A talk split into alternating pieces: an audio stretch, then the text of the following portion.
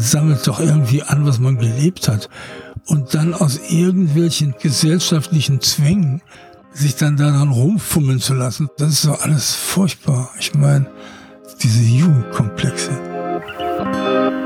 Das ist Vogue Stories, der Podcast von Vogue Deutschland. Willkommen zur letzten Folge der ersten Staffel von Vogue Stories. Ich sitze gerade hier in unserem Studio in München und mir fehlen etwas die Worte. Gestern wurde bekannt, dass Peter Lindbergh im Alter von 74 Jahren verstorben ist. Die Folge, die ihr gleich hören werdet, habe ich letzte Woche in seinem Studio in Paris aufgenommen. Sie war fix und fertig, ready heute live zu gehen und dann kam die News, dass Peter von uns gegangen ist. Ich hatte schon einmal die Möglichkeit, mit ihm zu sprechen und fieberte trotzdem oder vielleicht genau deshalb diesem Gespräch sehr entgegen.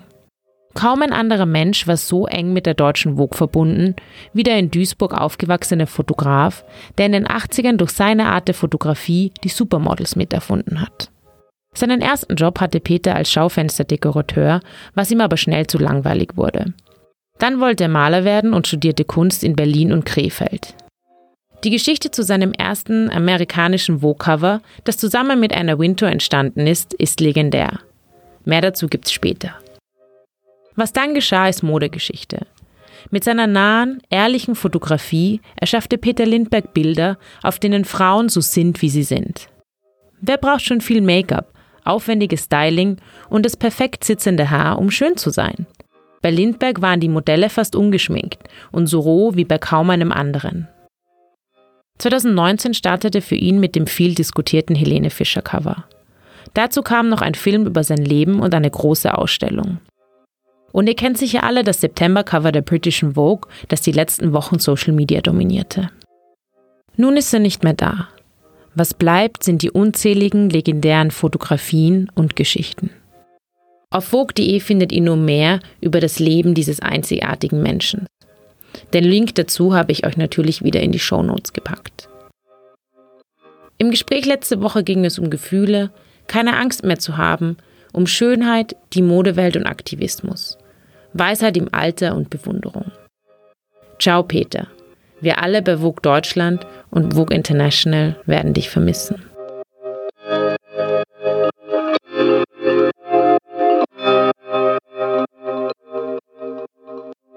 Wir haben bei diesem Podcast mal was anderes versucht, nämlich wir haben unsere Leser gefragt, was sie gerne von dir auch wissen wollen würden. Und ich dachte, ich starte gleich mal mit einer Frage, die anscheinend sehr vielen am Herzen gelegen ist, nämlich, ähm, wie war es denn damals mit der Helene? das hat alle interessiert. Das war wunderschön normal. Also wirklich ganz, ganz toll. Ich hatte überhaupt noch nichts gesehen von Marlene, von den Shows oder so. Und da haben sie einfach in so einen kleinen schwarzen Slipdress gesteckt und sie sah einfach toll aus und haben das ganze Make-up weggelassen. Und da kam plötzlich eine ganz tolle Person zum Vorschein. Und ja, das war wunderschön, auch wunderschön persönlich. Sie hat sich also ganz enorm geöffnet, was eigentlich ja nicht so, so unwahrscheinlich toll oder besonders ist. Aber bei so jemand wie sie, die mit so einem starken Image angerauscht kommt und dann plötzlich ganz leise da steht, das war, das war sehr, sehr, sehr schön, muss ich sagen. Hast du dir danach oder in der Vorbereitung Videos von ihr und so angeschaut oder bist du da ganz wie so ein weißes Blatt Papier hineingegangen? Ja, ein bisschen von beiden. Ich habe nichts angeguckt oder am Abend vorher habe ich dann doch ein bisschen Angst gekriegt und mal geguckt. Also wirklich den Abend, da wäre nichts mehr zu Ende. Also um 12 Uhr nachts, um 8 Uhr fingen wir an morgens. Und das war, ähm, das war, ja, eigentlich, ich habe nur gedacht, ähm, naja, da werden wir morgen mal weitersehen. Und weil das sehr viel Gerausche in den Shows ist und so.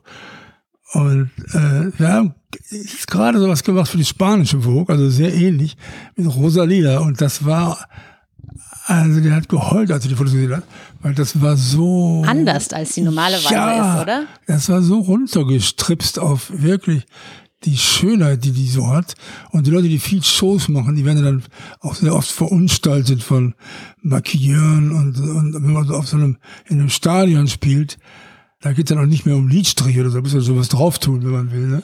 Oder nix. Das ist natürlich auch ein Prinzip. Und wenn man dann die Leute ohne was fotografiert, da ist eine riesige Veränderung da. Und also meistens muss ich jetzt mal sagen, eigentlich dann ja in die positive Richtung. Ne? Ja, das war auf jeden Fall toll. Das Cover hat ja sehr polarisiert. Ich weiß nicht, wie sehr du das auch mitbekommen hast. Es gab ja sehr viele Leute, die das sehr toll fanden und Leute, die vor allem ihre Fans, die ja gesagt haben, also was macht ihr ähm, mit ihr? Ihr habt sie verunstaltet. Die Bild-Zeitung hat einen Artikel geschrieben, wie sich die Fans aufregen und ähm, dann haben wir ja gegengelenkt. Also das war eine richtig lange Diskussion, die es danach, die so dieses Shooting mitgezogen hat. Mich interessiert, wie sich das anfühlt, wenn man weiß, dass man etwas schafft, was so polarisiert was so anders ist, dass die Leute wirklich sich aufregen? Oder ist das sowas, wo, worüber du gar nicht nachdenkst? Ja, die Leute haben, die Leute haben einen Besitzanspruch. Alle Groupies und alle Leute, die so, so Fans sind, die haben ja einen Besitzanspruch an die Person. Und die Person muss so aussehen, wie die das gut finden. Und darin kann man eigentlich gar nichts sagen. Darin kann man gar nichts sagen. So ist also immer jemand, der so stark polarisiert ist, äh, mit seinem Look, der ist dann natürlich immer ähm, dieser Sache ausgesetzt, dass die Hälfte das toll findet, wenn die mal was ändert und die andere Hälfte es nicht toll findet. Und das ist eigentlich ganz gesund und war auch lustig, fand er. Also als ich mitgekriegt habe, war das sehr lustig. Also unseres, oh, das kann man doch nicht machen mit der. Und das ist einfach wahnsinnig. Also die Leute sich da irgendwas zusammenträumen. Aber schaust du dir dann sowas auch an oder ist das sowas, dass du das, dass dich das eigentlich nicht interessiert? Also nicht, dass mich interessiert, aber sie haben ja das geschickt, ne? Ah, und ich habe okay. das dann gelesen und musste lachen. Also da hat man nicht sehen, wenn er sagt, boah, der Lindbergh, der macht die Frauen immer so hässlich. Ja? Und das ist doch alles wunderbar. Die, die lieben halt Make-up und rosa Backen und sowas, das kann man auch verstehen. Und das ist ja dann eigentlich auch wunderbar, wenn man denen eine andere Seite von den Personen zeigt und zeigt, es muss nicht immer nur das, äh, die rosa Backen und der, der dicke Lidstrich sein, oder? Ja, nur das wollen die ja nicht sehen. Die haben ja ihre, ihr, ihr Schätzchen so in ihrem Arm oder wie die haben das ja so. Genauso muss die ja sein, wenn man das ändert. Das sind dann Bösewichte, die an unserer, an unserer Freundin rumfummeln oder so, ohne, ohne uns gefragt zu haben. Also ich fand das toll, das war auch polarisiert. Ich fand das toll, dass das also, ja, was mit Niveau zu tun hatte. Also sag ich jetzt mal, die Zeitleser haben vielleicht gesagt, na ja, also, sieht schon anders aus und vielleicht auch ein bisschen ärmlich ohne Make-up, aber na, ist immer nett, das zu versuchen. Und die anderen Bildzeitungen, die klopfen da sofort drauf. Ne? Unsere Druck, so hässlich und noch nie gesehen. Ne? Und äh, ja, das ist doch schön, das ist doch lustig. Ähm, ein anderes Cover, das du gerade erst veröffentlicht hast und das auch sehr polarisiert hat und immer noch polarisiert, ist die September-Ausgabe von Vogue UK, die ja von Meghan Markle mitgestaltet wurde und ähm, ganz großartige Frauen zeigt, die etwas in der Welt bewegen. Du hast es vorher gerade, bevor wir begonnen haben aufzunehmen, schon ganz kurz gesagt, dass da die Mode von der Mode weggeht und politisch wird. Ist Mode politisch? Soll Mode politisch sein? Bah, na, ich finde ich find eigentlich nicht, ich finde eigentlich Mode politisch. Puh, das, ich meine, wir haben das, wir haben die so angezogen, die haben ja keine Uniform an oder irgendwelche Mauerjacken oder so, sondern die haben ja, die sind ganz normal angezogen. Und wir haben das extra sehr modisch gehalten und nicht so, ähm, man hätte so sagen können, weiße Hemden und Jeans oder so eine Art T-Shirt oder sowas, also ein bisschen linker. Und wir haben es extra nicht gemacht und haben es also normal, äh, normal gelassen. Die sahen alle schön aus und die Mode war sehr schön. Aber das war halt nicht der, der, der Punkt, um den sich alles dreht, wie das sonst normalerweise im September ist. Ne? Und das war ein schönes Statement, dass sie das alle mitgemacht haben. Und Edward, der Redakteur und Chef Ganz toll von der englischen Vogue. Ich finde, die ist super toll, die englische Vogue, äh, seitdem der da ist. Und wir haben das einfach so laufen lassen. Und nicht versucht, jetzt mit der Mode da irgendwie noch einen Standpunkt zu haben. Wir wollten was ganz anderes machen eigentlich und sind dann da reingerutscht, ähm, dass es dann so aussah, wie es aussah. Weil wir haben es dann einfach laufen lassen. Wenn man das dann so dirigieren will, ist ja eigentlich schöner manchmal, wenn die Sachen die sich von selber machen. Mhm. Und das war dann eigentlich nachher sehr schön. Und ein Riesenerfolg für die. Die hat also alle, alle Internet-Surveys äh, äh da explodiert. Das muss, äh, das muss irre gewesen sein. Mhm. Du postest ja auf deinem Instagram-Account Bilder aus deinen Strecken, aber schaust du dir dann das auch an, was auf anderen, in anderen Social-Media-Kanälen da geschrieben wird oder ist das so? Ich finde da nie was. Okay. Ich würde das schon gerne machen. Aber Gott sei Dank finde ich das nie. Und dann kommt, dann ruft heute Morgen, ruft mich jemand an und sagt, Mensch, das ist ja nicht zu fassen. Das hat es noch nie gegeben, solche Zahlen. Die höchsten Zahlen, seit das äh, untersucht wird und so. Und sagst du, ja, das ist aber schön. Wo, wo findet man das? Ich habe nichts gesehen. also, ich bin da nicht sehr, bin da nicht, nicht sehr, und, und das macht ein, ein Junge bei mir sehr einfühlsam und sehr, sehr schön. Und äh, wir zeigen nichts Persönliches auf dem Instagram, was äh, am Anfang sehr angemeckert wurde. Äh, weil das interessiert natürlich am meisten, wo war der gestern essen, was hat er jetzt für ein Auto gekauft. Und da tun wir nichts da rein. Und das ist wirklich, das ist toll. Ne? Und wie viel halt so die Hälfte der Leute äh, oder so, aber das ist auch nicht schlimm. Mhm. Wir machen das wie eine, das fand ich wie eine, wie eine, wie eine kleine Galerie oder so. Ja, ein Portfolio. Einfach, oder? Also ein ja, ja, ja, zeigen einfach Sachen und gehen manchmal in so Sachen rein, wie jetzt mit der Vogue und so. Aber das ist ein sehr, sehr äh, interessantes Thema. Ich finde, Instagram ist so, so gut, wie die Leute, die es machen. Da kann man alles mitmachen das Internet allgemein ist so gut, wie die Leute es verwenden und es ähm, machen und was sie da zeigen, finde ich. Und es ist auch toll, wenn man vielleicht vorher 50 Freunde hat, hatte, die man, die man eigentlich tolle Personen fand, hat man jetzt vielleicht noch 20 übrig. Ja, weil man, die Leute, die Leute zeigen sich, die zeigen ihre blöde Seite, was auf diese, auf diese, ich, ich sag mal Instagram. Und das ist irgendwie, Gott, wir hätten gestern ein Private-Flugzeug, also Private-Flug genommen. Mensch, wie toll, ne? Also, kann man, also, ja, ja. Der Narzissmus der Menschen wird da sehr ähm, klar durch Instagram. So dieses so, ich bin besser oder ich bin toll und schaut mich an und hin und her. Und ich glaube aber auch, dass sehr viele Leute das gar nicht verstehen, was sie da machen und was für Botschaften die da rausschicken. Das glaube ich. Blöd, das ist. Ja. ein größeres Auto als du. Kannst du dich an dein erstes Shooting für die Deutsche Vogue erinnern? Und an deine erste Begegnung mit Christiane Arp? Furchtbare Frage, weil ich das wirklich nicht mehr weiß. ich kann nur sagen, die letzte, ich kann mich nur an die letzte erinnern und ein paar andere. Die letzte war wunderschön. Weil wir in Deauville und haben unsere, unsere äh, Liebeserklärung an Karlchen gemacht ganz zwei Tage mit Tränen in den Augen darum geknipst. Und das war wirklich äh, sehr schön. Ihr arbeitet ja sehr oft zusammen, Christiane. Ja. Und du?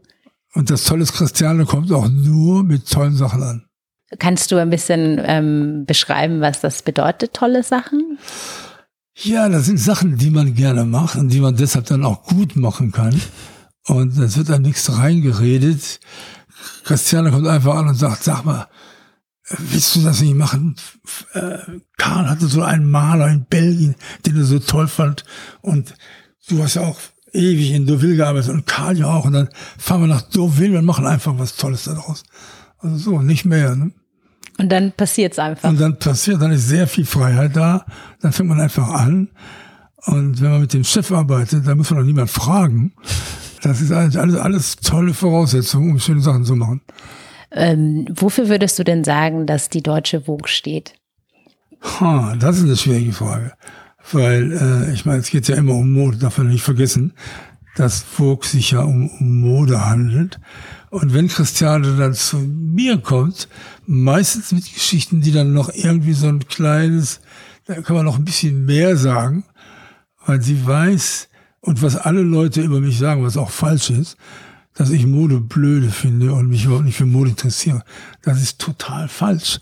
Ich gehe nur nicht von der Mode aus, für die Fotos, die ich mache. Ich gehe nicht von der, das ist nicht der, der, der, der, der, Anfangspunkt, dass man sagt, ah, jetzt in der Kollektion war, äh, ich weiß nicht. Große äh, Hüte. So war es, ja, große Hüte. Und dann renne ich raus und mache große Hüte. Weil davon wollte ich mich immer fernhalten. Ne? Äh, dass man da nicht so gleichgeschaltet ist, wenn man da zu sehr drauf eingeht. Aber ich finde die großen Hüte trotzdem toll. also ich meine, das war immer so ein leichtes Missverständnis. Ich bin ja froh, dass ich das jetzt mal sagen kann. also du, du fotografierst ja für sehr viele unterschiedliche Vogues. Und wir haben vorher auch schon darüber gesprochen, dass bei Vogue online vor allem jetzt das ein bisschen zusammengelegt wird. Wie ist das, mit verschiedenen Vogues zusammenzuarbeiten?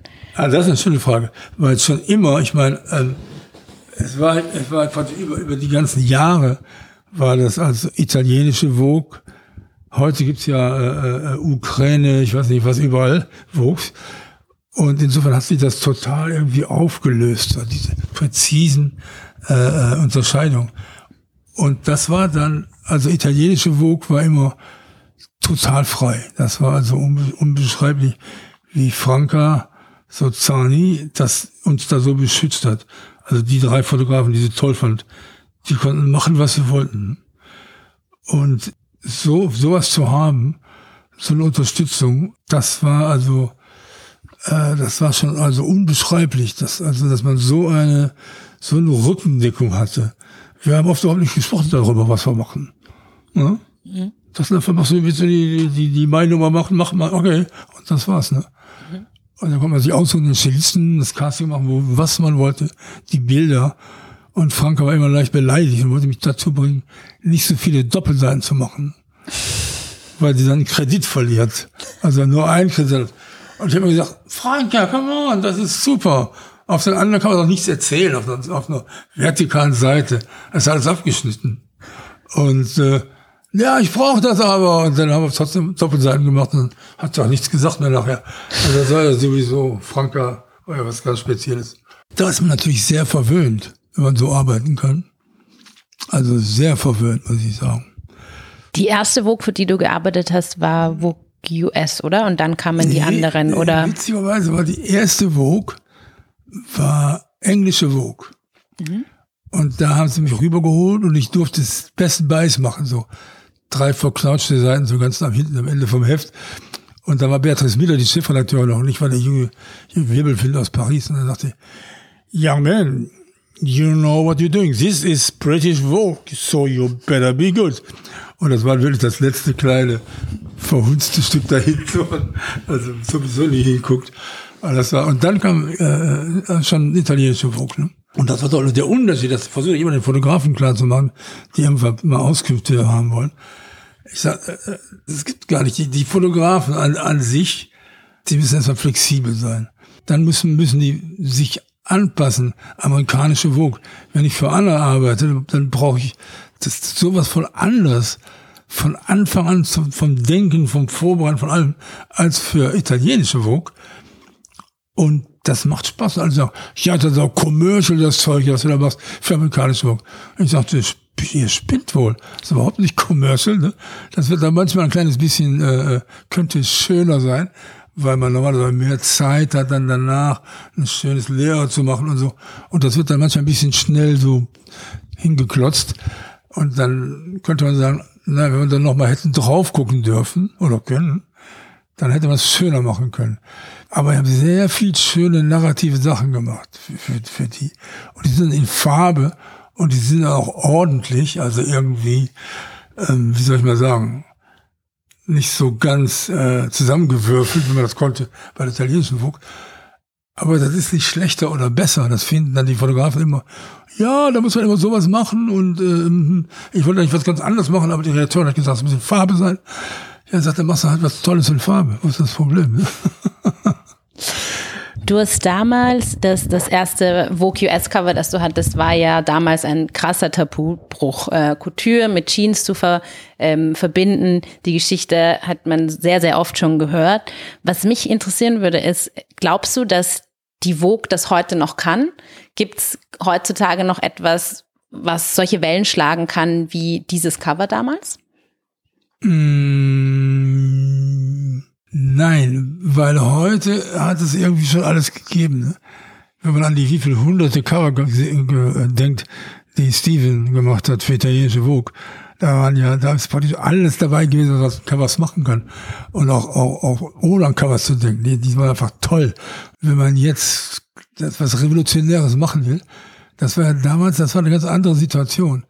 Da gab es ganz bestimmte Gesetze, die waren also alle Close-ups. Aber dann hat 15 Jahre lang die Covers gemacht damals. Und die waren mit, mit Turban und, und perfektem Make-up, retuschiert, Amor, wunderschön, ne, wunderschön. Und als Anna dahin kam, die hatte einfach Begriff, dass es damit vorbei ist. Ne? Und diese Jeans-Geschichte, das bin nicht ich gewesen, der dann den großen Revolutionsjeans auf den Cover gemacht hat. Ich habe das nur dran gelassen. Das Bild in der Cover ist ein bisschen länger als der Cover. Muss man nachher was Platz lassen zum Abschneiden. Mhm. Ja, und ich habe dir gesagt, lass mal die, lass mal die Jeans, dann brauchst du nichts zu machen. Äh, und habe das bis Stück, Stückchen dran gelassen. Und das war trotzdem immer noch ein toller, frischer Cover, wenn man so will. Aber der Akt, äh, der revolutionäre Akt, der kam von Anna, weil die hat gesagt, das ist toll und das lassen wir dran. Mhm. Ja. Und da hat der Mut gehabt, das zu machen. Und praktisch dann der ganzen Welt eine riesige Ohrfeige verpasst, weil das war schon Wahnsinn mhm. damals. Du äh, sagst auch oft, dass es ähm, die Aufgabe von Fotografen und Fotografinnen ist, ähm, Frauen zu befreien. Wovon müssen wir denn heutzutage befreit werden? Frauen müssen befreit werden, dass von der, von der Idee, dass sie immer jung bleiben müssen äh, und sich dadurch dann in einem bestimmten Alter nochmal verunstalten lassen und sie ihre ganzen Spuren vom Leben, man sammelt doch in seinem Gesicht und in seinem Körper, man sammelt doch irgendwie an, was man gelebt hat. Und das spiegelt das, was wer man ist und so. Und dann aus irgendwelchen gesellschaftlichen Zwängen sich dann daran rumfummeln zu lassen von irgendwelchen untalentierten, idiotischen Ärzten, muss man sagen. Es gibt auch gute, muss ich dazu sagen. Aber was man dann so sieht, diese 0815 Backenknochen und die aufgepumpten Lippen, und da rennen da alle diese, diese armen Frauen rum, die geglaubt haben, sie werden nachher besser aussehen. Und dann bleibt nichts mehr übrig von ihnen. Und sie sehen aus wie ein kleiner Äffchen mit diesen dicken Lippen und rennen da rum und hoffentlich schaffen sie das noch, sich zu erzählen, dass sie jetzt besser aussehen. Ne? Und dann nicht dann auch noch das zugeben müssen, wie furchtbar das ist. Und das ist doch alles furchtbar. Ich meine, und ich will da jetzt gar nichts dagegen sagen, gegen die Frauen, die das machen. Weil, ähm, wenn man unglücklich ist, weil man seine eigene Nase nicht passt oder so, und sein ganzes Leben dann durchs Leben läuft und sagt, Mensch, ich bin ja so hässlich, und wenn die da was dran macht und dann sich freut, dass die Nase jetzt spitzer ist und sich mehr so fühlt, wie sie im Aussehen wollte, wunderbar, wunderbar, das soll man niemand wegnehmen. Ne? Aber diese Jugendkomplexe, das ist wahnsinnig. Ne? Wie hat sich die Modebranche verändert, seit du begonnen hast? Also, ich würde mal sagen, früher, ich bin jetzt übrigens auch 40 Jahre in Paris dieses Jahr. Wirklich? Das ist witzig, ja. Und hm, ganz früher, da waren ja alle Modehäuser praktisch, ähm, also der, der, der Designer war praktisch da. Ne? Und heute ist das Corporate-System, wo die Leute in was rein, talentierte Designer in irgendwas reingesetzt werden, was sie aber nicht erfunden haben, was sie nur so ein halb und halb respektieren müssen und die andere Hälfte von sich dazugeben können. Und das ist auch, auch, ist auch sehr interessant. Aber das ist ein sehr anderes Gefühl. Ne? Ich kann mich also noch erinnern, ganz, also so ganz, ganz am Anfang. Ich habe also so Jill Sander gemacht, so Prada, äh, äh, Armani und sowas. Und da waren immer die Designer, da war man mit den Designern befreundet. Und denen gehörte das auch. Ne? Und das war also sehr viel. Es fühlte sich nicht origineller an, also kreativer oder so, das war nur ein ganz anderes Gefühl, wie ein, wie ein Familienrestaurant. Ne? Äh, das war so anders gegenüber jetzt im, im, großen Konzerne, der ein tolles Restaurant gemacht hat, was auch toll ist, wenn man da essen geht. Und das fühlt sich einfach anders an. Das ist also anders. Das ist also anders, weil heute ist natürlich dann mehr, jemand guckt auf die Zahlen, also Designer, dann muss ja furchtbar, fürchterlicher Stress sein. Die Presse sagt, das war die tollste Kollektion, die wir je gesehen haben. Also man sagt, puh, kann ich mich ein bisschen ausruhen, mal hinsetzen. Und dann kommt jemand von der, von der Finanzabteilung rein und sagt, das hat sich überhaupt nicht verkauft. Ne? Also so, das ist ja irgendwie, irgendwie furchtbar. Und das ist dann auch nicht für sich selber, sondern ist für jemand gegenüber verantwortlich, der da sehr viel Geld investiert, investiert hat. Und das ist schon, das ist so alles anders. Das merkt man auch. Ne? Aber jetzt im Einzelnen, man fährt irgendwo hin, alle maulen, heute ist kein Geld mehr da, die Leute wollen nichts ausgeben. Früher konnten sie so tolle Sets machen und sowas. Ja, da machen wir halt keine Sets, ne? Was anders Schönes. Vermisst du die damalige Zeit manchmal ein bisschen, dieses Familiengefühl? Mm, ja, natürlich, man vermisst es auch, wenn man da jünger war äh, und die Leute auch nicht so einen Respekt vor einem hatten. Ähm, äh, das ist auch furchtbar, es wie eine Mauer mal rum. Ja. Also was hat du honor to meet you? Ne? Also. Was sagst du dann da drauf? Wenn, dich, wenn dir jemand sagt, it's an honor to meet you? Also ich sage, dann red, red nicht so ein Blödsinn. Ne? Was soll das denn heißen? Ich dachte, wir hätten keine schöne Unterhaltung gehabt. Ähm, wie siehst du?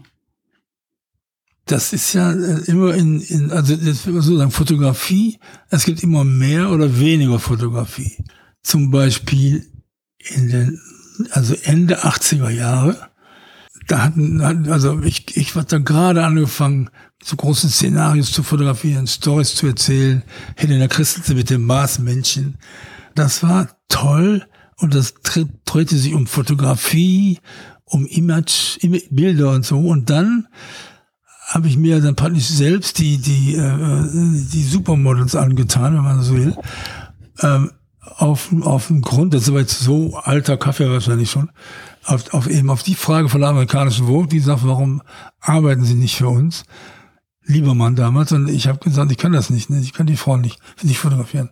Ich kann nur Frauen fotografieren, äh, die ich irgendwie gerne habe, persönlich ne, irgendwie. Und, ähm, und dann sagten sie zu mir, ja, dann machen Sie das mal. Und dann habe ich diese Fotos mit den weißen Hemden gemacht, ne, mit den, identisch außer Naomi, äh, mit den Supermodels später, zwei Jahre später. Und damit war die Fotografie aber erstmal ausgeschaltet. Ne? Äh, das fing dann so zu explodieren, äh, dass man, wenn man also Linda und Christi und, und, und Nami und was auch immer vor der Kamera hatte, man brauchte gar nichts zu machen. Man konnte an die Wand stellen, dann irgendwas anziehen und das war gut genug. Ne? Hm. Also war die Fotografie war praktisch ein bisschen nach hinten geschoben. Und als dann 2000, also zehn Jahre, zwölf Jahre später, das ein bisschen anklang, abklang meine ich, und dann konnte man auf einmal wieder Fotos machen. Und ich habe da angefangen, so eine Serie mit äh, äh, Marsmännchen zu machen und, und Landung auf der Erde und unbekannte, also solche richtig großes Chaos mit ganz viel Fotografie. Und das war, äh, das war toll. Plötzlich war Fotografie wieder wichtig und nicht nur die Köpfe von den Mädchen. Und wo stehen wir jetzt? Fotografie, die Ausstellung, was wir da oben eben gesehen haben, äh, da ist so viel Fotografie, da kann man also gar nicht hingucken. Und äh, wenn du, wenn du jetzt aber ein Foto machst, ist es Fotografie oder ist es ähm, mehr das Model oder die, die Schauspielerin?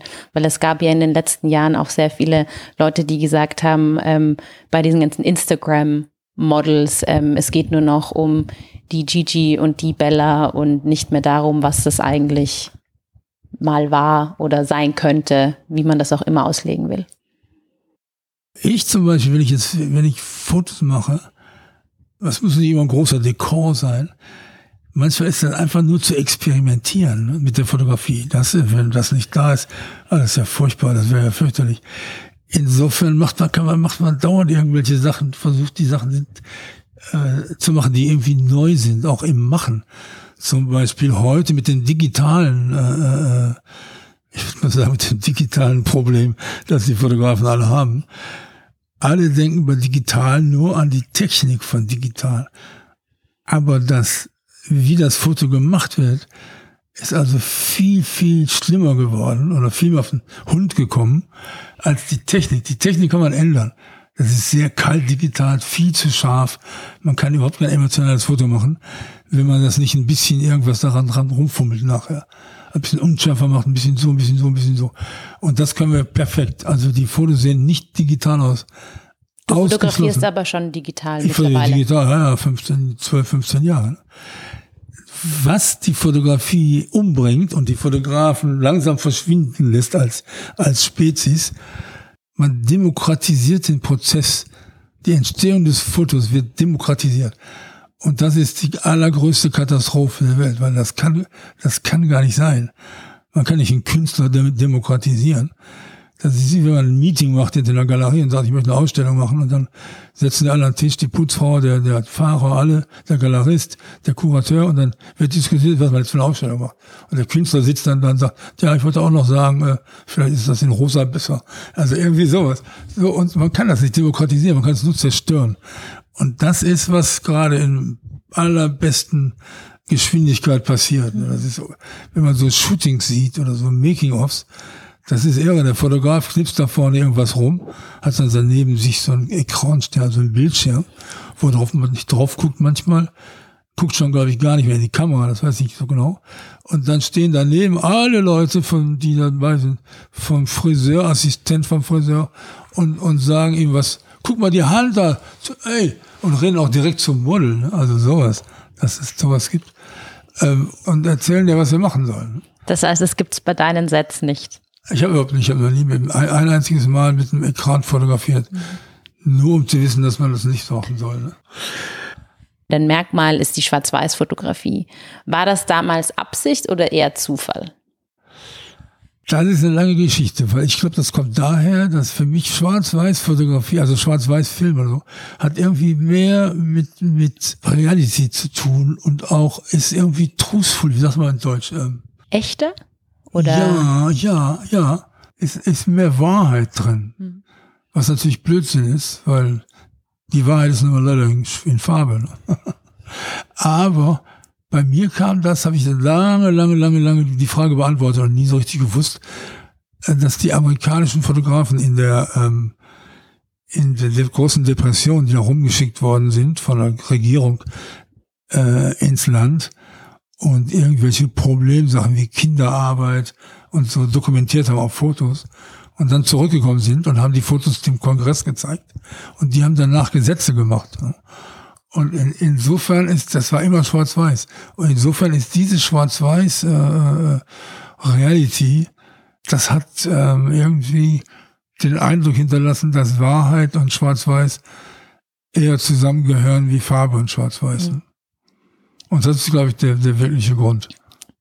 Du hast vorher gerade gesagt, dass du nicht magst, wenn Leute sagen, dass sie es gut finden, dich kennenzulernen. Trotzdem muss man ja auch sagen, dass die Art und Weise, wie du fotografierst und vielleicht auch dann teilweise die Zufälle, wie das äh, Vogue-Cover, die Mode und auch die Fotografie sehr verändert haben.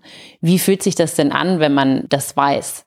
Wenn man heute weiß, ich hatte einen Einfluss oder ich habe Einfluss. Hm, das fühlt sich eigentlich ganz gut an. muss ich ehrlich sagen. Ich wollte jetzt gerade lügen und irgendwas so. Also das ist auch vollkommen egal, sowas denke ich nie. Aber ja, nee, doch, ist nicht so. Freut einen schon, freut einen schon, dass man irgendeine Relevanz äh, mal an den Tag gelegt hat. Das hat schon was für sich. Ne? Was, was, was macht das mit einem? Ich bin aus dem Ruhrgebiet. Ich bin jetzt nicht einer, der sagt, Mensch, ich bin so ein toller Hecht. Äh, nur die Relevanz und die, ähm, also eine gewisse Ernsthaftigkeit dabei. Das hat ähm, auch was. Mhm. Glaubst du, dass das ähm, heute noch gehen würde? Ah, natürlich, das geht immer. Heute ist gar nichts anderes als vorgestern, im Grunde genommen. Das sind immer die gleichen Sachen, die sich anders da darstellen. Und man denkt dann, das war früher ja so viel easier. Das war nie easier. Ne? Und es ist auch heute nicht schwieriger. Das ist einfach so, wie es ist. Ne? Denkst du, dass du anders fotografieren würdest, wenn du heute beginnen würdest? Was ist denn das für eine Frage? das ist eine sehr tolle Frage. Ähm, wenn ich anfangen würde heute zu fotografieren, Nee, eigentlich nicht. Eigentlich nicht, weil das Frauenbild, oder mein Frauenbild, sagen wir mal so, das hat sich auch nicht geändert in der ganzen Zeit. So glaube ich jetzt nicht, dass ich heute jetzt Bananen auf den Kopf kleben würde oder irgendwas äh, äh, und, und riesen grüne Lippen machen würde, äh, weil das heute modern ist. Weil das ist ja das Tolle, dass man, wenn man das geschafft hat, auf sich selbst zurückzugreifen, das ist immer ein sehr schönes Thema, ne? dass man, wenn das, wenn man von sich selber ausgehen kann, Also, dass man da das gefunden hat, was man wirklich fühlt und was man wirklich denkt und das auch benutzen kann, äh, dass dann die Fotos auch so aussehen, wie man denkt und wie man fühlt. Und dann, dass man nicht dauernd rumgeschubst wird mit irgendwelchen Trends.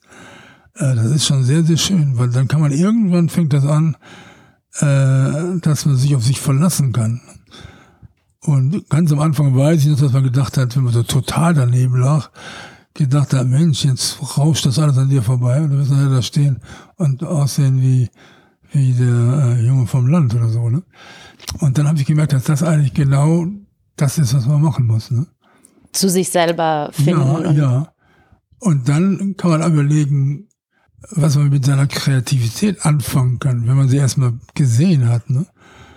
Weil ähm, ich habe zwei so Workshops gemacht, einer in Venedig und einer in Palm Spring. Und ähm, das dann zu erzählen, ist eigentlich eine sehr, sehr schöne. Ich war immer gegen Teachen oder sowas total. Ich will auch nie sagen, das ist ein gutes Foto, das ist ein schlechtes Foto. Aber ähm, man kann sagen, wo kommt das her eigentlich, dass man das kann? Oder dass man weiß, was man da auf dem anfängt zu fotografieren. Wo kommt das her? Mhm. Und das kann eben davon her, daher kommen, dass man so ein bisschen rumguckt und sagt, oh ja, das war wirklich toll, jetzt die langen Pferdeschwänze immer oder so. Also irgendwie. Und ich habe das nie gemacht. Ich habe nie irgendwo hingeguckt. Also außer ganz, ganz, ganz am Anfang. Ja. Und äh, das hat sich wirklich ausgezahlt, weil da bleibt man immer man selber. Und alle Sachen, die man macht, sind immer in Konnektion mit, mit einem selber. Ne? Und die Leute fahren auf den Kurs und sagen, ja, wir haben uns, ich habe das Gefühl, meine Fotos, äh, ja, da kann könnte jeder gemacht haben. Ne? Ja, ja, und ich sag, das kommt da, weißt du, woher das herkommt? Das hast überhaupt keine Ahnung, wer du bist. Wie kannst du denn dann Fotos machen, die so aussehen wie du? Ne? Da musst du anfangen. Ne? Wer bist denn du oder woher kommt das denn bei dir? Ja, erstmal, ich meditiere schon mal seit 40 Jahren. Dann weiß man schon mal ein bisschen besser, wer man ist. Und dann, man muss einfach den Access finden, diesen Access zu diesen ganzen Sachen, die man so gesehen hat. Und ich fange immer da an, zu, zu erklären, dass man alles, was man sieht, alles, was man hört, alles, was man riecht, alles, was man gesagt hat, alles, alles, alles, bleibt alles in einem drin. Wie heute auch mit dem, äh, mit den, mit den Computern. Man kann auch alles in 30 Jahren kann man noch nach, nachfühlen, was man da gesagt hat und warum. Und nachlesen oder so. Und das ist da, ne? Das ist da und das muss man benutzen. Aber die meisten Leute wissen das nicht. Ne? Mhm. Die schleppen das mit sich um, den größten Schatz der Welt, schleppen die mit sich rum und gucken dann, wenn sie irgendwas machen müssen, lieber mal blättern sie mal schnell so zehn Modehefte durch, um zu wissen, was sie jetzt mal machen könnten. Ne? Gab es da einen Punkt, an dem du das für dich rausgefunden hast? Also, ja. Ja. ja. Magst du erzählen, was das war, oder? Ja, das war irgendwann, irgendwas, weil man wünscht sich das ja immer. Man wünscht, sich, man wünscht sich immer, dass man äh, zum Beispiel beauftragt wird mit irgendwas und sofort weiß, was man macht. Und das auch selber toll findet, was man dazu denkt. Und wenn man das, wenn das 20 Mal passiert ist, dann denkt man, warte mal, das ist doch irgendwas anderes. Ne? Früher habe ich dann stundenlang gesessen bei mir im Büro und 100.000 Hefte die Archivsammlung durchgeblättert und zu sagen, ja, was mache ich denn mal jetzt? Ne? und so. Und dann ist man schon verloren, dann kann man nichts mehr aus einem werden. Und auch nicht aus den Fotos, die man macht. Und das Tolle ist, ich sage immer, ich sage immer, wenn zum Beispiel jetzt Pirelli, die haben, die haben dann angerufen, jetzt vor, voriges Jahr, ne? Und dann, dann sitzt man sich hin und sagt, was kann ich jetzt mal machen dafür, ne? Und man fängt nicht an zu, rumzugucken, was die anderen vorher gemacht haben und so. Und dann kommt plötzlich ganz schnell, kommt eine Wahnsinnsidee, die auch einen Sinn hat und auch einen Hintergrund hat und auch mit einem selbst zu tun hat. Und ich habe mit dem, mit dem, dem Herrn Tronchetti gesprochen irgendwo und habe ihm was gesagt, was ich finde, was die Pirellis jetzt, wohin die gehen müssen. Und das haben wir auch gemacht und das war eben die Frauen so zu fotografieren, also die 14 Schauspieler, die wir dafür fotografiert haben, so alles wegzunehmen von denen, jede Rolle, jedes Rollengefühl, jedes Spielen, jedes Addieren von irgendwas ne, auf die drauf, wie Rolle oder sowas, das alles wegzutun und die hatten alle unheimliche Angst davor. Dann haben wir das ganze, ganzen Kalender und nachher noch ein Buch genau darüber gemacht, ne, was passiert, wenn das auf einen zukommt. Ne? Gibt es irgendwas, vor dem du Angst hast, dass es dir weggenommen wird? Nee, nicht mehr. Also schon lange nicht mehr. Hm. Ich habe also extrem keine Angst. Ne? Ähm. was ist das denn für ein Spruch? also extrem, extrem keine Angst. Äh. Schön, sowas sagen zu können von sich selber. Ich, ich war, wir waren, wir waren gerade im, im Urlaub, wo wir ein Haus haben, äh, und da wurde nebenan eingebrochen. Ne? Und dann haben die sich alle verrammelt. Meine anderen Freunde, die gerade daneben wohnen auch, ne? Die haben sich alle verrammelt. Und ich war mit, mein, mit meiner zweiten Frau da mit meinem letzten Sohn. Und ich habe gesagt, wir machen das Gegenteil. Ne? Wir lassen alles auf, schlafen, da ist auch kein Zaun, da kann man dafür durchgehen. Offene Türen, offene Fenster und, und so weiter und so weiter. Und dann guckt ihr mal, wie sich das anfühlt. Ne? Und das war toll, das haben wir auch gemacht. Ne? Deine Mutter wollte Opernsängerin werden, ähm, hat es aber nie wirklich geschafft. Das ist auch eine Geschichte, die du öfter schon erzählt hast. Ähm, und ist dann ziemlich früh auch gestorben. Denkst du, dass sie stolz auf dich wäre? Hast du deshalb so hart gearbeitet? Das könnte man natürlich jetzt rausfinden bei einer, bei einer fünf Jahre langen Psychoanalyse. Aber ich glaube nicht. Ne? Ich glaube nicht. Die mochte mich einfach. Ne? Also dann mit dem Stolz, das kann man dann vielleicht einfach weglassen. Weil ich war ja Handballtorwart. Ich war super erfolgreicher Sportler als Kind. Da waren die schon sehr stolz auf mich. Ne? Ich, ich spielte in einem Club äh, in der, Art Bundesliga, das war, hieß damals Oberliga oder so. Und ähm, war der jüngste Torwart mit einer Spezialgenehmigung. Ich durfte mit 17 schon in der großen, in einer Art Bundesliga spielen.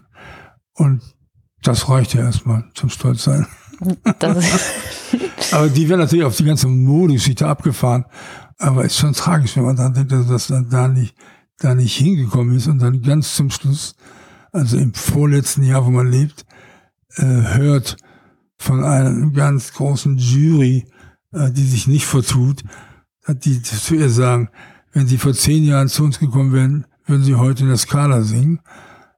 Das ist, glaube ich, schon hart. Ne? Das ist sehr hart. Ähm, das kann man sich auch, glaube ich, gar nicht vorstellen. Oder auch nicht, oder auch nicht. Dann haben wir, das ist dann das der Erfolg gewesen, den man mhm. nicht gehabt hat. Äh, wie gehst du mit negativen Gefühlen um? Also ich bin sehr äh, unverwüstlich. Ich muss ehrlich sagen, unverwüstlich. Also ich habe so, so, eine Reihe Sachen ähm, an mir, also die einen irgendwie unverwüstlich machen. Das ist wirklich wahr. Ne? Tut mir leid, das zu sagen. Ich weiß nicht, wie sich das anhört, aber äh, Vielleicht spielt da auch das Nicht-Angst haben hinein. Wenn man keine Angst hat, vielleicht hat man dann das, weniger das, negative Gefühle, ja, oder? Ja, negative Gefühle sowieso nicht, ne? sowieso nicht. Aber das ist toll, finde ich, wenn man weiß, dass man so wie so eine Art unverletzlich ist. Also ich wüsste nicht, was mir jemand antun könnte. Sagen wir mal, das an, was man auf den Boden schmeißt. Äh, es gibt ja Leute, die haben dann irgendwie ein kleines Wehwehchen, ein Hautkrebs am dicken Zeh und äh, stürzen sich aus dem Fenster oder so. Ne?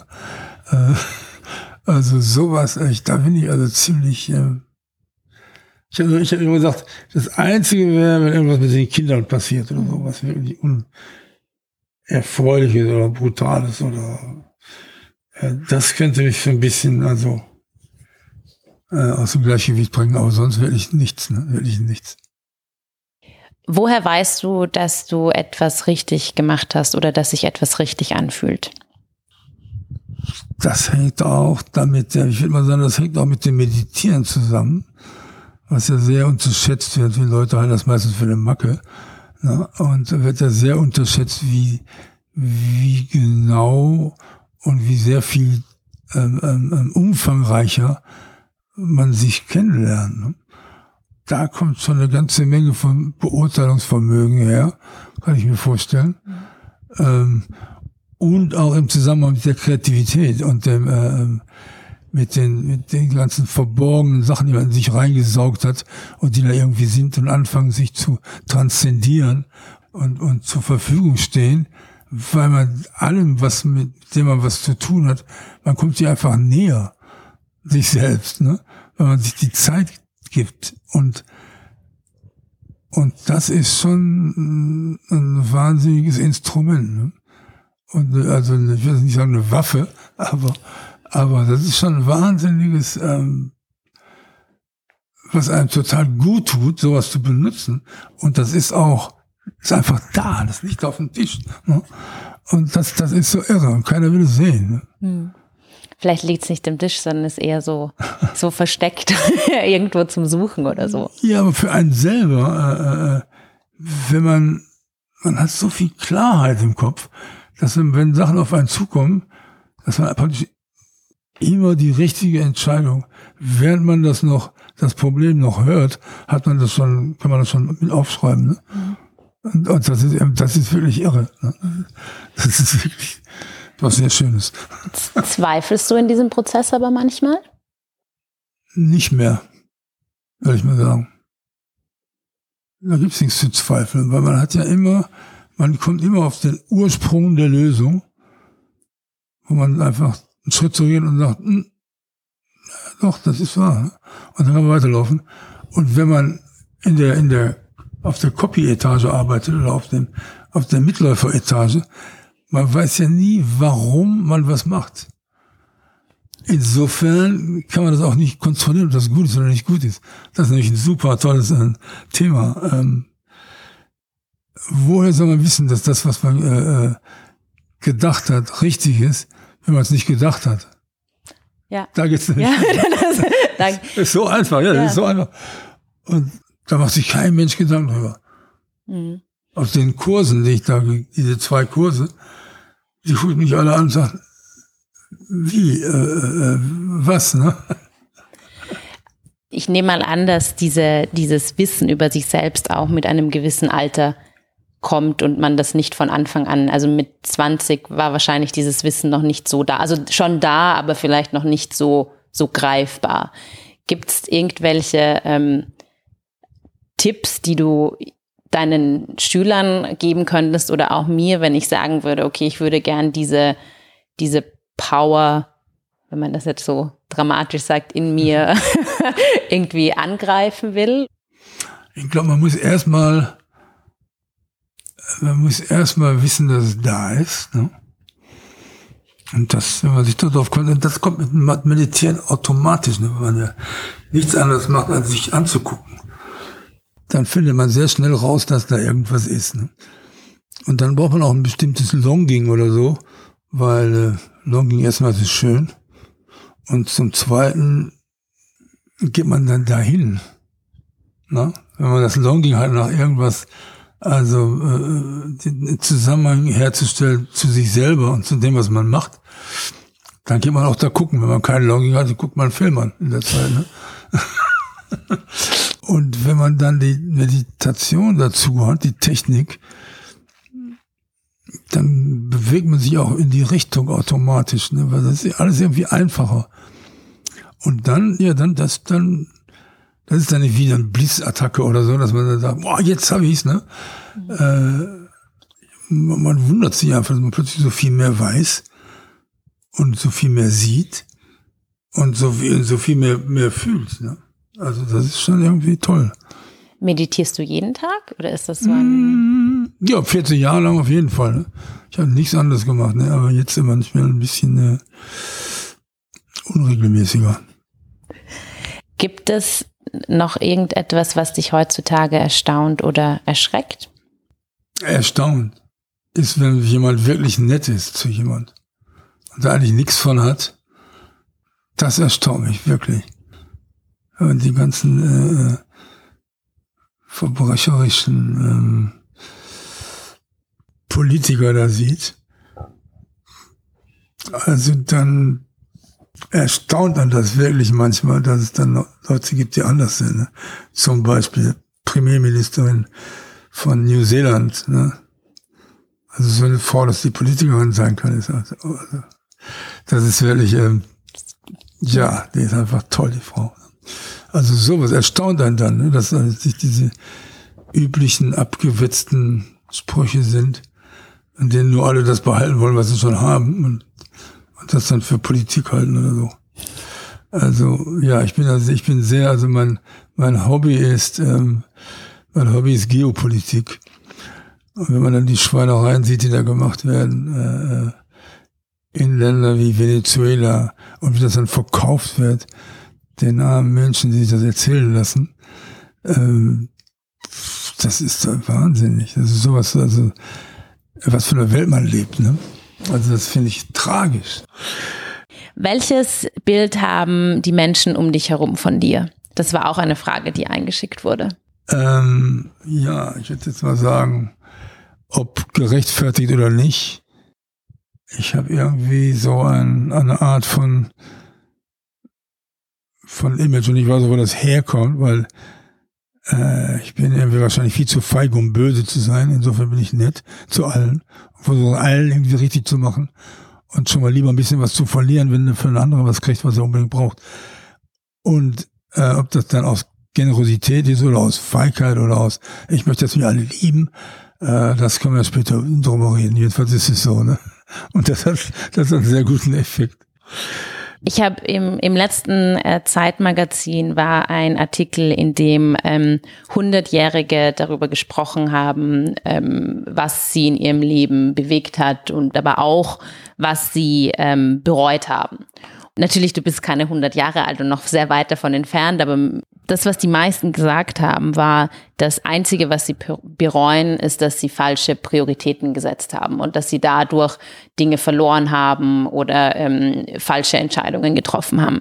Ist das etwas, was du nachvollziehen kannst oder ist, wenn du zurückschaust, das meiste eh so okay? Nee, ich war eigentlich, äh, äh, ich, war, ich habe natürlich, äh, falsche Entscheidung war, zu viel gearbeitet zu haben, hm? zu wenig Zeit gehabt zu haben, um alles um sie herum. Aber ich war nie so auf dem Trip, dass ich irgendwas, die ganzen Glitzereien toll fand oder die, ich meine, ich kenne ja nur die ganze Welt irgendwie, also kaum Schauspieler oder was auch immer, Glamour-Person, die ich nicht kenne. Äh, und das habe ich nie beeindruckt, ne, muss ich sagen. Also die haben mir viel mehr beeindruckt, die Leute, die ihre, zum Beispiel meine Kinder, ich habe also zwei Söhne, die haben jeweils drei Kinder, um die, die sich hervorragend kümmern.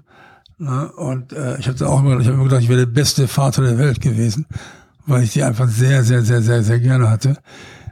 Aber wenn ich jetzt so zurückgucke, glaube ich nicht, dass das so unbedingt stimmte, ne? weil ich schon die halbe Zeit nicht da war. Ne? Das ist aber nicht so jetzt irgendwas Wahnsinniges zu bereuen. Ne? Was bedeutet älter werden für dich? Eigentlich gar nichts Tragisches, was Arbeit angeht und auch was Kopf angeht. Sehr, sehr, sehr viele Sachen, sehr, sehr, sehr viel toller als früher. Zum Beispiel? Weil man denkt so anders über Sachen nach. Wenn irgendwann was an einen rankommt, was man früher dann so gar nicht so richtig beurteilen wollte oder gar nicht so richtig gesehen hat schon mal, äh, und plötzlich sieht man die und erkennt die irgendwie und geht da ganz anders ran und kriegt dann auch eine ganze Menge, Menge mehr dafür. Gibt es irgendwas, was du noch ähm, erreichen möchtest? Hast du noch irgendwelche unerfüllten Wünsche oder Ziele? Ja, ähm, ich möchte also Ausstellungen, Ausstellungen machen wo ich diese ganze, diese ganze geopolitischen Sachen mit einbauen kann. Das, das nervt mich im Moment. Die Ausstellung, die wir gerade machen, die da oben liegt auf dem Fußboden, die ist schon ziemlich, ähm, also sehr, sehr viel härter und auch sehr, sehr viel fantastischer als die anderen Ausstellungen waren. Aber ist weit davon entfernt, äh, äh mit Politik zu tun zu haben. Und zum Beispiel eine Ausstellung dazu machen. Ich wollte jetzt äh, einfach mal, ähm, mal aufzeichnen, wie, wie einfach so ein Krieg konzipiert wird. Zum Beispiel, ich hatte so ein Dokument über Irak. Äh, das war so verblüffend, das hatten die in Auftrag gegeben. Der Ethik äh, äh, äh, Club da im Kongress. Und das war schockierend. Ne? Das war schockierend, wie einfach man macht einen Krieg, man sagt, pass mal auf, wir fünf kümmern uns darum. Das sind die fünf Sachen. Der hat Massen, Massen, äh, destruktive Massenvernichtungswaffen. Äh, dann das, dann das, dann das. Und dann haben wir schon mal drei. Die wiederholen wir und dann nachher machen wir ein bisschen nochmal einen dazu. Mhm. So wie die, äh, äh, den Botschafter, den sie nach Italien geschickt haben. der nachweisen sollte, dass der äh, Saddam Hussein da Yellow Cake kauft, mhm. andere Worten, also da im Untergrund an Waffen produziert mit Nuclear Power. Dann waren fünf Sachen, die wiederholt man immer. Und dann marschiert man da ein, klopft alles in Stücke, nimmt sich, was man braucht, mhm. die ganzen Ölverträge wieder zurück von, von den amerikanischen Companies und geht wieder raus. Alles kaputt mhm. gemacht. Hm? Glaubst du aber, dass man das mit der, mit deiner, also würdest du das, oder weißt du noch nicht, wie du das angehen würdest, oder wäre das mit Fotografie? Würdest du in die Gebiete reisen, oder ist das nee, alles noch nee, sehr? Nee, nee, gar nicht. Das, das, kannst du vom Internet machen, praktisch, ne? Hm. Ja. Was ist die größte Lektion, die du in deiner Karriere gelernt hast? Das ist relativ einfach. Ne? Also nie zu denken, dass man irgendwas Tolles gemacht hat, schon mal. Ne? Weil in dem Moment ähm, ist alles, was daran toll sein könnte, irgendwie verschwindet dann. Ne? Das habe ich so gemerkt. Und im Grunde auch sollte man nicht so viele Interviews geben, weil man dann dauernd über die Sachen, die vielleicht aus dem Verborgenen sehr viel mehr oder positiver arbeiten können, ne? dass, die, dass die dann so auf dem Tisch liegen, immer mehr und immer mehr und immer mehr. Und dann sieht man die auch mal oder so. Also wenn, wenn früher jemand sagte, you know that you're the best photographer in the world, the best fashion photographer world. Ja, ja, klar, na, danke, vielen Dank, tschüss. Ne? Der hatte eine Meise, der Typ. Und heute habe ich mich ertappt, einmal zu denken, ich weiß nicht, der beste Modefotograf der Welt bin, das ist auch vollkommen egal. Äh, obwohl, das kann man ja auch le sehr leicht nachher an, an Ereignissen abtupfen. Aber da habe ich gedacht, naja, aber eigentlich ist es ja wahr, ist auch kein besserer da. Ne? Als der Gedanke zu Ende war, da habe ich gedacht, lieber Himmel, hast du dich jetzt selbst erwischt. Ne? Vielen lieben Dank, Peter, für das Gespräch. Ja, war schön. Das war die letzte Folge der ersten Staffel Vogue Stories. Ich bedanke mich bei allen, die zugehört und kommentiert haben, die Feedback gegeben haben, den Podcast auf Social Media geshared haben und mich auf dieser einzigartigen Reise, die Vogue zu entdecken, begleitet haben. Speziellen Dank für die Geduld und die Mühen an meine tollen Produzenten Maxi Stumm und Matze Hilscher von Mitvergnügen, ohne die das Ganze nicht funktioniert hätte. Danke auch an Sebastian Wellendorf für den Schnitt und die Geduld. Außerdem ein riesiges Dankeschön an Bastian Christ, Ricarda Messner, Kira Stachowitsch, Stefanie Hilscher, Katrin und Anton Bondi, Jan Soboter, Tim Thaler und das ganze Team von Vogue.de für die bedingungslose Unterstützung. Ihr seid toll. Ihr könnt den Podcast immer noch bewerten und gerne auch einen Kommentar hinterlassen. Ich lese sie alle. Ich melde mich bald zurück mit der zweiten Staffel Vogue Stories. Bis dann und Bussi Baba.